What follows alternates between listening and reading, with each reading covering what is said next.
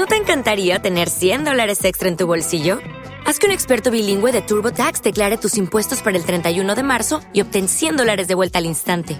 Porque no importa cuáles hayan sido tus logros del año pasado, TurboTax hace que cuenten. Obtén 100 dólares de vuelta y tus impuestos con 100% de precisión, solo con Intuit TurboTax. Debes declarar para el 31 de marzo. Crédito solo aplicable al costo de la presentación federal con TurboTax Full Service. Oferta sujeta a cambios o cancelación en cualquier momento.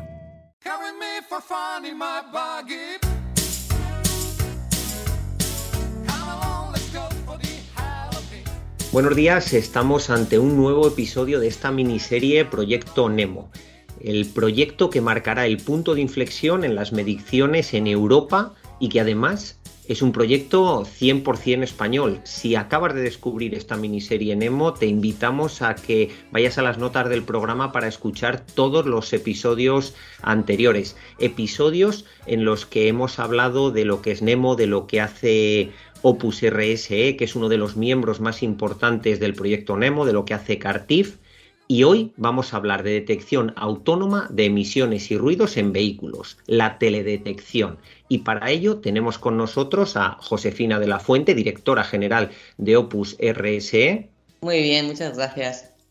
Dolores Hidalgo, desde Cartif. Hola, hola, buenos días, ¿qué tal estáis todos? Y hoy se incorpora también con nosotros un nuevo miembro de Cartif, Sergio Sanz Bedate, que es investigador en Cartif en el área de economía circular, es ingeniero químico por la Universidad de Valladolid y lleva trabajando desde 2017 en proyectos relacionados con las emisiones y mejorar la salud pública de todos nosotros. Muchas gracias, muy bien. Y aquí, a mi ladito, Fernando Rivas. ¿Qué tal, José? ¿Cómo estáis? buena mesa de trabajo. Nos espero hoy para conocer muchas cosas de, de este proyecto Nemo que, en el que venimos trabajando. Encantado de estar aquí con todos vosotros para empezar a charlar de algo tan importante y yo creo que tan desconocido como la detección autónoma, ella solita, de las emisiones y los ruidos de los vehículos. ¿Cuáles de las actuales técnicas de medición de emisiones y ruido en los vehículos son las que se están haciendo actualmente? Pues mira, eh, se realizan eh, medición de las emisiones de, la serie de vehículos después de, una vez que se homologa, perdón, eh, se hace manco de rodillos y luego también desde la normativa Euro 6 se practica una forma de medir las emisiones basándose en la captura real de las emisiones durante el ciclo de conducción del vehículo. Eh, esto se realiza con sistemas portátiles de medición de emisiones en el motor y, bueno, pues esto es una, novedad eh, y se incluyó debido justamente al eh, caso del Dieselgate. pues quisieron ser mucho más exigentes e incluyeron eh, la forma de medir las emisiones reales del tráfico también durante el sistema de homologación. Luego, como sabéis, pues cada una vez que te compres el coche cada eh, a los cuatro años, eh, pues pasas pues por la ITV por primera vez. Durante los primeros cuatro años, el vehículo no tiene por qué pasar ningún tipo de control de emisiones. A los cuatro años se pasa y luego ya cada dos años y en función de la antigüedad todos los años.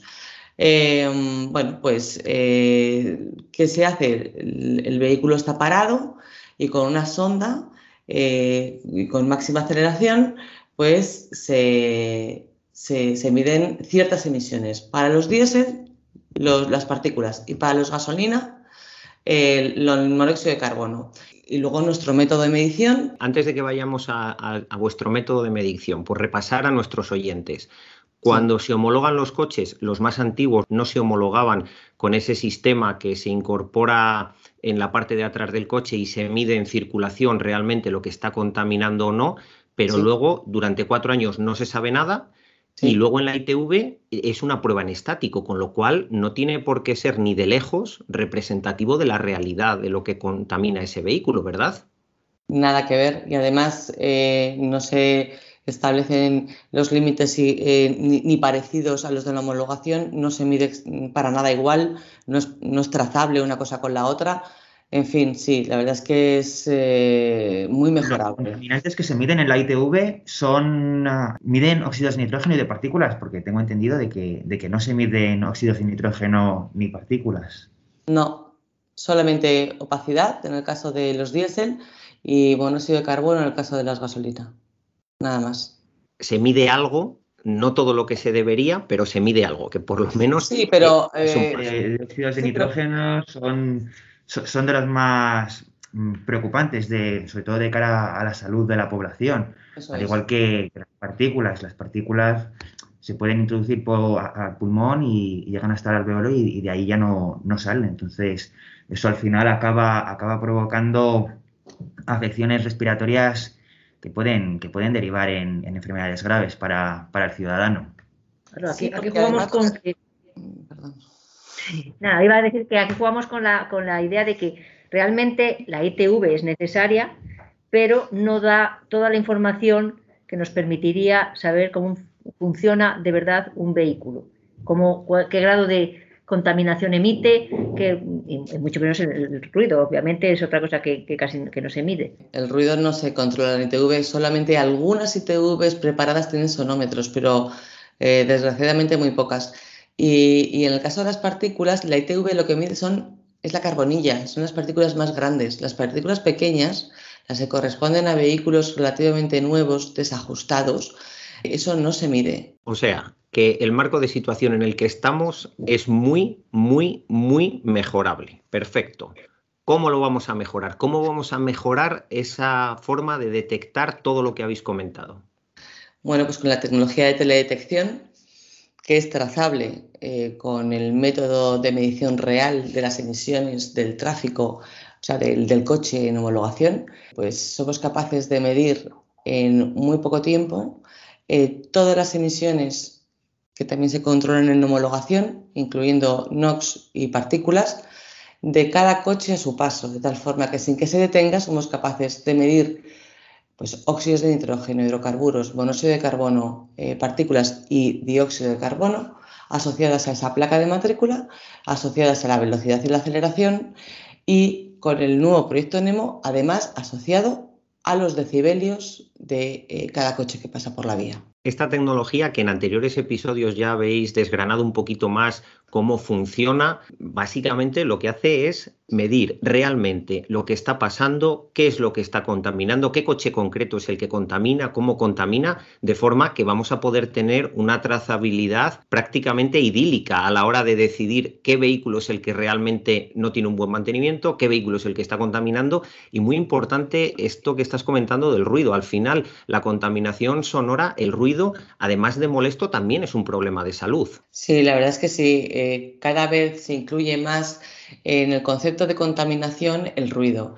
Es, eh, un, problema de las grandes ciudades en Europa y bueno, el proyecto NEMO, es donde estamos Cartif y Opus liderando, pues va a intentar atajarlo. ¿Y qué legislaciones hay ahora actualmente para precisamente poder mejorar o poder ir aumentando esos requerimientos a la hora de la homologación de las ITVs para poner un poquito de coto a todo esto? Pues mira, la, tecnología de teledetección ya aparece en, varias directivas, eh, por ejemplo, en una de inspección eh, de emisiones de vehículos comerciales en carretera, donde bueno, pues incluye la teledetección como método alternativo. Eh, y luego la comisión lo que sí ha publicado son guías y recomendaciones de uso justo después del Dieselgate se incluyó unas recomendaciones eh, a todos los Estados miembros para el uso de la tecnología de teledetección, eh, de tal forma que se pudiera conocer de antemano pues, cualquier tipo de desviación en materia de emisiones y no llegar pues, al desastre que, nos llevó el, caso Volkswagen. Eh, luego también hay regulación que introduce teledetección como alternativa para hacer una vigilancia continua de, la flota de, cada país. Y bueno, pues eh, estamos en contacto continuamente con la Comisión y parte del Parlamento Europeo para que esto realmente pues, sea una realidad, es decir, que pasemos de la recomendación a eh, la obligatoriedad de uso de la tecnología pues para que haya una vigilancia de las emisiones reales Em, también lo hemos comentado en, algún programa anterior, el Tribunal Superior de Justicia Europeo insta eh, a las ciudades a incorporar un método para gestionar las altas emisiones de los vehículos después de eh, pues, eh, una denuncia que cursan varias ciudades europeas, estas ciudades europeas todas bastante contaminadas, incluida Madrid, que lo que dice es pues, culpar a la Comisión pues por, porque ellos o sea, se eximen su culpa diciendo que es culpa de, de, las altas emisiones de los vehículos, de la falta de regulación que ellos tengan estos problemas de contaminación. Y lo que responde aquí la comisión es, yo no tengo la culpa porque yo homologo los vehículos los tengo que homologar con los límites de emisión que tengo que, incorporar. Ahora es eh, responsabilidad de las ciudades el que midan las emisiones y se incorporen sistemas de control y reducción de estas emisiones pues para el beneficio de los ciudadanos. Con lo cual, con ese radar de emisiones que hemos hablado largo y tendido ya también, es, la herramienta básica para cualquier ayuntamiento, Josefina. Efectivamente, efectivamente. No, puedes atajar un problema que no conoce su envergadura. Efectivamente. Ya contempla también teledetección, ¿verdad? Sí, ya estamos trabajando con ellos, eh, pero bueno, no, no tan estrictamente como desearíamos. Eh, lo hacen con timidez, bueno, pues por miedo a lo desconocido, entiendo. Eh, pero bueno, pues yo, yo sí que creo que eh, no solamente en Madrid, sino en otras muchas ciudades españolas y europeas se vaya a incorporar ya la teledetección como un método básico de crear zonas de bajas emisiones. Estamos trabajando con otros ayuntamientos como Alcobendas, Bilbao, Málaga, Almería, y creemos que, la tecnología va a tener mucho éxito. Ahora justamente cuando el, gobierno pues, tiene tantos fondos, los fondos de recuperación de Next Generation para, eh, para poder eh, ayudar a estas ciudades a crear eh, zonas de bajas emisiones eficientes. Eso es, zonas de bajas emisiones ya sabemos que todos, muchos las tienen, todos los demás de 50.000 habitantes las van a tener, pero sobre todo que sean eficientes y sepamos regularla. Oye, lanzo una pregunta a la mesa y me contestáis el, que queráis. Eh, recientemente hemos conocido el, retraso ¿no? de la entrada en vigor de la, de la Euro 7, ¿no? de la normativa Euro 7, hasta más allá de 2025, cuando estaba prevista en junio de 2021 y luego se ha aplazado a julio 2022. ¿Qué está pasando al respecto y qué supone eh, esta nueva Euro 7 tan, tan lejana? El lobby del automóvil eh, de los fabricantes pues es muy fuerte eh, en toda Europa y, especialmente en España y en Alemania. Pero bueno. Eh, primer, primer y segundo país fabricante de automóviles, ¿no? Para poner el dato de. Claro, sí, sí, justo, primero y segundo. Es verdad que han hecho un grandísimo esfuerzo reduciendo las emisiones, eh, incorporando también compromisos de hibridación y electrificación de la mayoría de su flota. Eh, pero esto es una tendencia imparable. Entonces, eh, lo que tiene la Euro 7 no solamente es que se van a reducir ciertos límites de emisión, sino también incorporar nuevos compuestos contaminantes, lo cual también supone un esfuerzo económico y un reto para los fabricantes. ¿Qué otros contaminantes? Pues las partículas, el número de partículas, no solamente la opacidad, sino el número de partículas que sale del tubo de escape y luego pues amonia, por ejemplo, y otros contaminantes como N2O. Entonces, em, muy perjudiciales para la salud y aún, pues eso, pues desconocidos. No sabemos exactamente el impacto que tiene esto sobre la calidad del aire.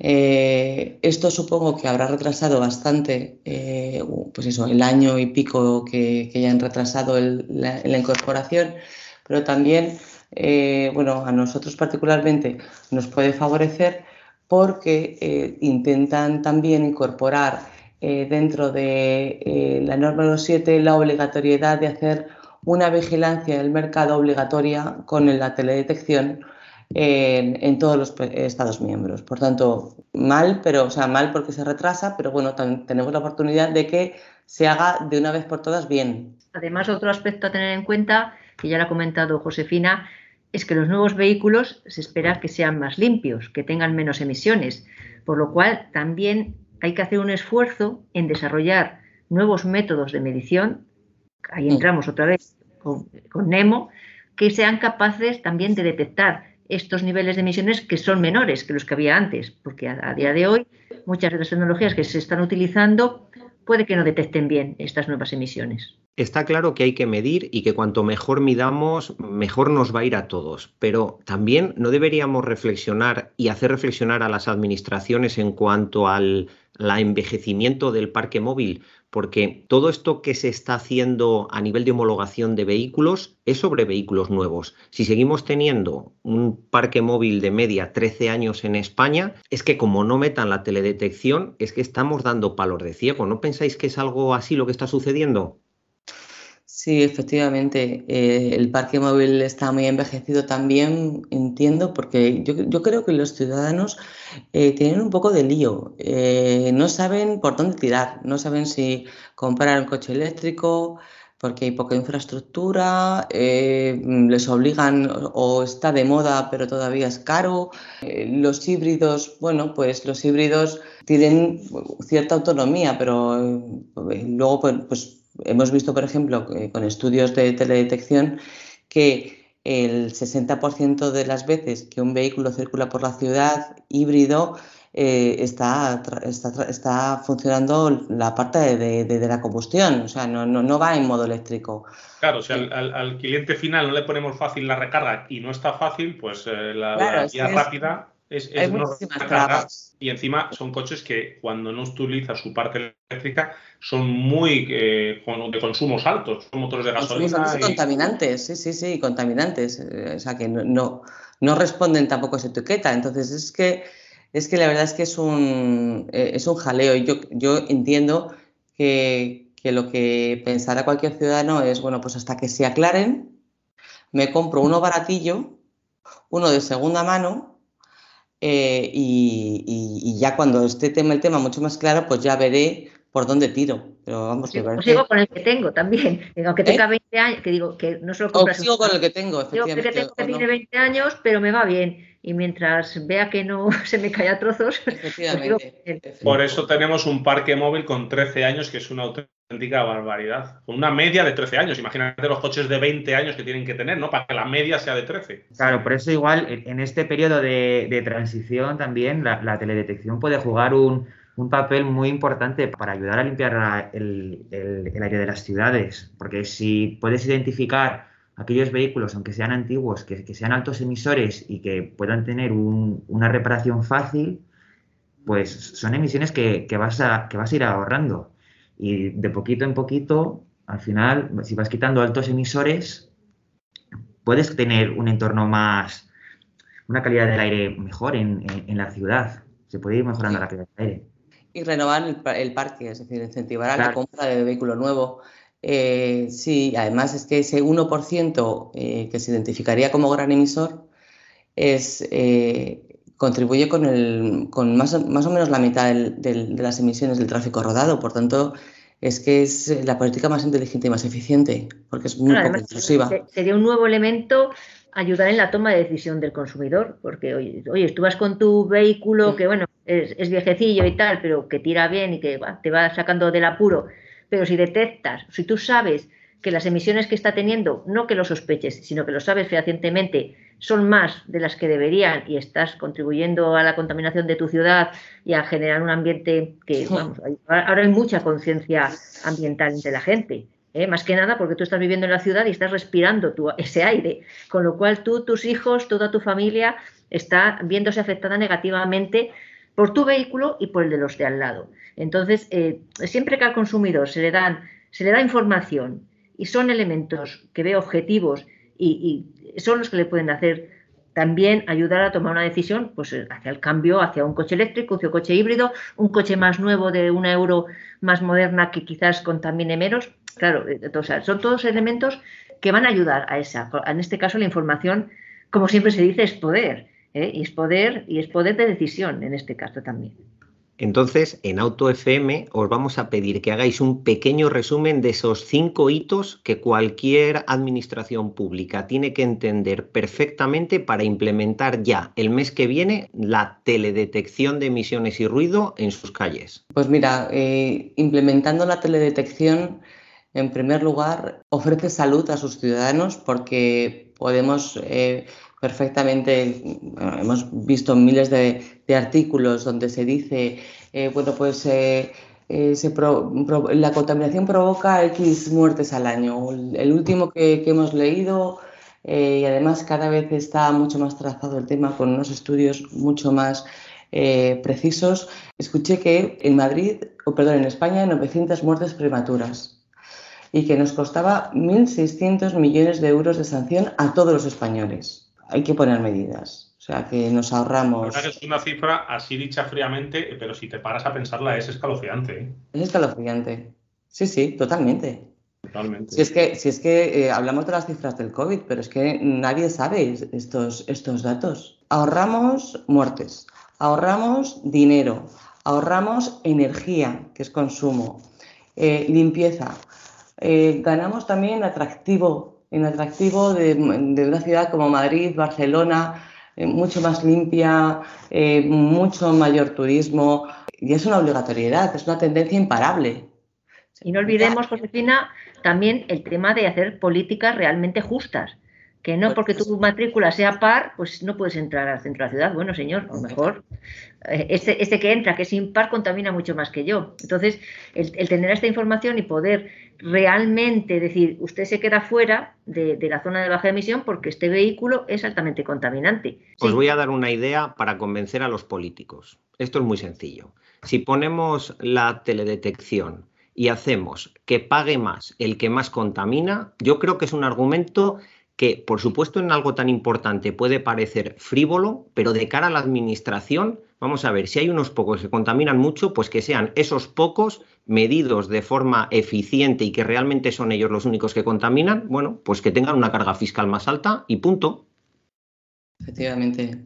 Sí, eh, y es que tienen que incorporar ya, a partir del año 2023, políticas para crear esas zonas de bajas emisiones pues que no solamente se base en peatonalizar una calle del centro, sino de crear realmente ambientes mucho más amables para todos, eh, basándose en métodos objetivos de medición. Entonces, bueno, pues, eh, y luego además, eh, que, que, hace que este proyecto sea también muy atractivo, es la parte de digitalización, es decir, eh, integramos, integrar estos datos con datos de ruido, con datos de otros sistemas de ITS puestos en las carreteras eh, y poder eh, con inteligencia artificial crear sistemas de gestión reduciendo al máximo el error humano, esto ya pues es pues perfecto. Bueno, pues le hemos dado un buen repaso, hemos dejado claro dónde está el problema, cómo se puede atajar, tenemos las soluciones española y hay que darle, mm, por lo menos desde nosotros, el altavoz para que todo el mundo lo sepa y sepa por qué se toman las medidas y le digamos eso a los políticos, que, sabemos lo que está ocurriendo y que sabemos dónde está la solución y a la hora de votar nos, acordemos quién nos hace caso y, qué, y quién no. Por eso os emplazamos a, todos a, a que sigáis siguiendo esta miniserie, el siguiente episodio, para conocer a fondo el proyecto Nemo y este proyecto europeo con marca España que va a mejorar la calidad del aire, va a mejorar la calidad del ruido. Hablaba Josefina del ruido, qué importante es. ¿Cuántas enfermedades mentales derivadas de la ansiedad, del no dormir eh, a causa del ruido? Y va a impulsar una nueva regulación y nuevos estándares a nivel europeo y mundial. Josefina de la Fuente, muchas gracias. Muchas gracias. Dolores Hidalgo, gracias por acompañarnos. Gracias a vosotros. Sergio Sanz, excelente debut y te esperamos pronto. Gracias. José, tú no has debutado, pero bueno, siempre estás ahí dando el callo. ¿eh? Nada, yo en siete días estoy deseando de abordar un capítulo más de esta miniserie para seguir teniendo más y más información y como decía Dolores, esta sociedad está mucho más concienciada, hay que dar la información eficiente, efectiva, tienen que conocer las cosas y que luego la sociedad tome las decisiones y creo que esta miniserie es un buen ejemplo de cómo se debe hacer. Bueno, ya sabes que si te has enganchado hoy, si de repente te has encontrado con este podcast y te ha gustado, tienes eh, mucha información detrás y la tienes toda recogida en autofm.es. Ahí entras en la pestaña de podcast y ahí tienes toda la información, tanto eh, la puedes leer y puedes ir escuchando uno a uno todos los podcasts que vamos, que vamos eh, subiendo en autofm.es, en arroba autofm radio en nuestras redes sociales, nuestro canal de YouTube de autofm y si quieres contarnos algo, preguntarnos algo, pues ya sabes, info arroba.